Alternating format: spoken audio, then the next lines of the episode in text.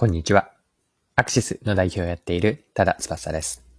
今回のテーマは、見込み客からのこの商品が欲しいという気持ちをどうやって高めていくかです。面白いと思ったあるシャンプーの事例を取り上げて、マーケティングに学べることを掘り下げていきます。よかったら最後までぜひお付き合いください。よろしくお願いします。はい。今回の背景なんですが、ある記事を読みました。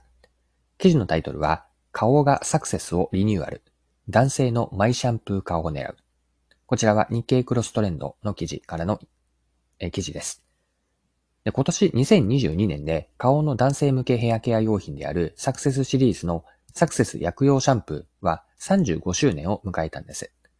で、この日経クロストレンドの記事はロングセラーのサクセス薬用シャンプーがリニューアルした内容を取り上げています。で、顔の狙いが記事のタイトルにもあったように、マイシャンプー化を図るということだったんですが、この点が興味深かったです。まず記事から引用してそのままご紹介しますね。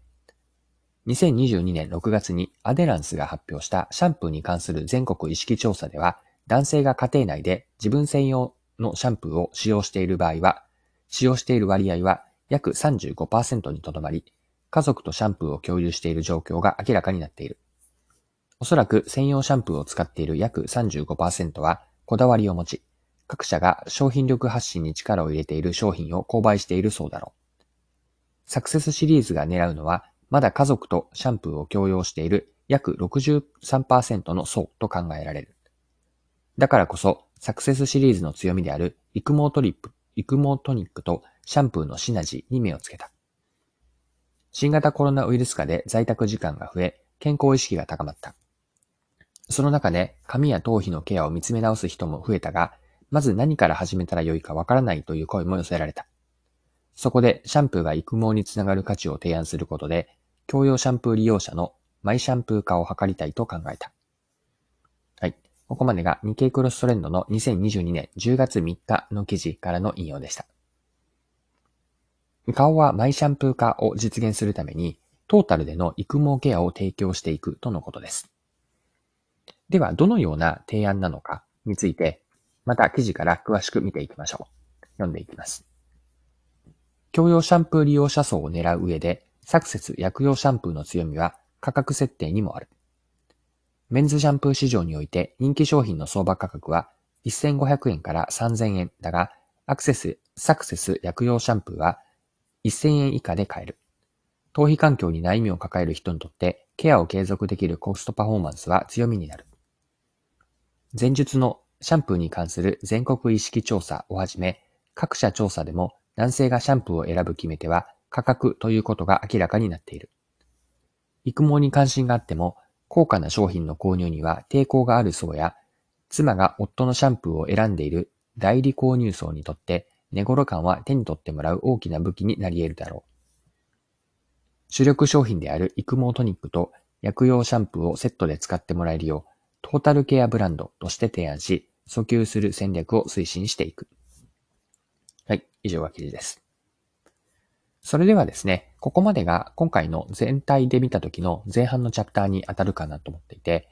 これから後半では学べることについて、顔のサクセスからマーケティングに学べることを後半のチャプターで見ていきましょう。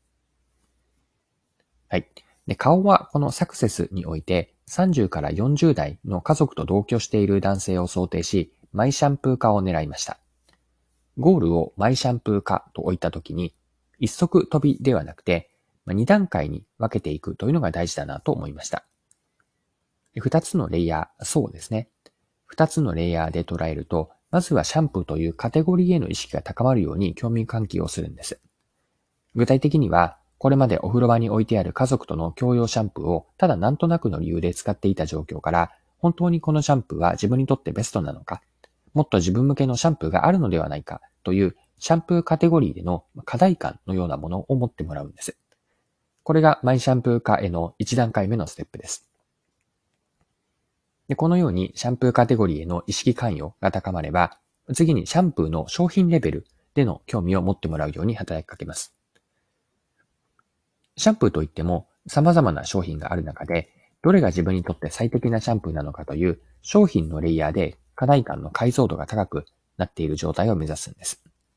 多くの中で自社商品、顔にとってはサクセスが自社商品に当たるわけですが、自社商品が能動的に選ばれれば、まあ、晴れてマイシャンプー化になれるわけです。ここまで見てきたサクセスの事例から学びを一般化しておくと、2段階での興味喚起なんです。見込み客の中での自分ごと化が生まれるために、まずはカテゴリーレベルで、次に商品レベルで順番に進めるといいんです。逆に言えば、カテゴリーへの意識が弱く、アンテナ感度がまだ高まっていない時に商品を訴求しても、なかなか興味は持ってもらいづらいわけです。もちろん商品に強いインパクトがあって、商品をいきなり提示しても目を向けてもらえる方法というのもあるんですが、まあ、これは難易度が少し高いかなと。